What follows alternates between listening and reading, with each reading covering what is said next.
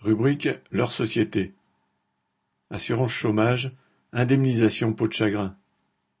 À partir du 1er août, des chômeurs vont commencer à subir les effets de la réforme de l'assurance chômage décidée par le gouvernement à l'automne dernier et en application depuis le 1er février. La principale des modifications intervenues au 1er février est la diminution d'un quart de la durée d'indemnisation des chômeurs avec un minimum de six mois. Un chômeur qui aurait pu percevoir les allocations pendant vingt-quatre mois n'a désormais plus droit qu'à dix-huit mois. Ceux qui auraient pu percevoir huit mois n'ont plus droit qu'à six mois depuis le 1er février et donc arrivent en fin de droit au 1er août. Pour faire accepter sa réforme, le gouvernement avait prétendu qu'en cas de situation économique dégradée, une mesure de prolongement de la durée des droits serait prise. Mais elle n'interviendra que si le taux de chômage officiel dépasse 9% alors qu'il est de 7% aujourd'hui. Ce n'est donc pas pour demain matin. Dans la réforme du 1er février, il y a d'autres mauvais coups.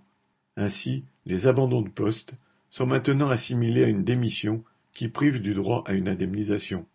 Cela concerne aussi les chômeurs qui ont refusé un CDI à la suite d'un CDD ou d'un contrat d'intérim. La réforme de 2023 fait suite à tant d'autres que la condition des travailleurs qui se retrouvent au chômage se dégrade continuellement. En 2021, c'est la période de cotisation nécessaire pour avoir droit aux indemnités qui avait été augmentée.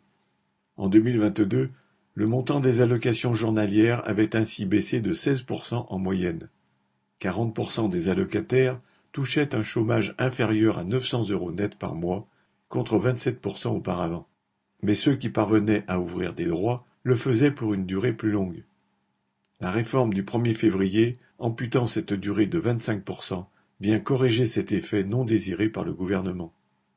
Le prétexte avancé par le gouvernement est que cette mesure permettrait d'atteindre le plein emploi. Il s'agit en réalité de contraindre les chômeurs à accepter le premier emploi qu'ils trouvent quand ils arrivent en fin de droit. À terme, elle ne peut que peser à la baisse sur les salaires en aggravant la concurrence entre travailleurs. Un autre objectif du gouvernement est de remplir ses caisses. Selon des estimations, plus de 50% des allocataires chômage verront leur couverture réduite et le nombre d'indemnisés baissera à court terme de 300 000.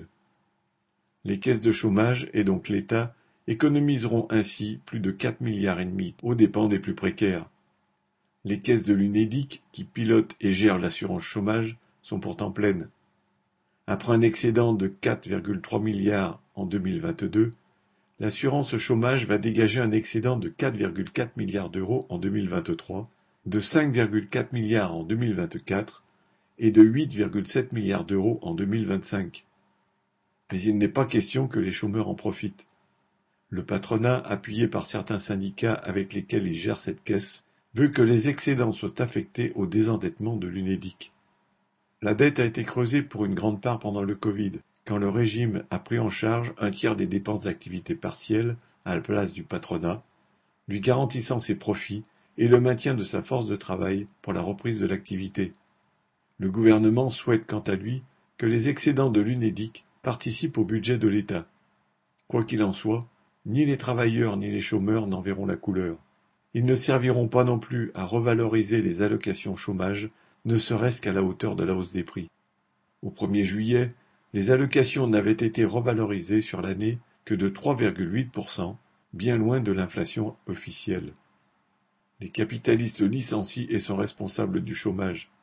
C'est sur leurs profits qu'il faut prendre pour garantir à tous un revenu décent. Serge Benham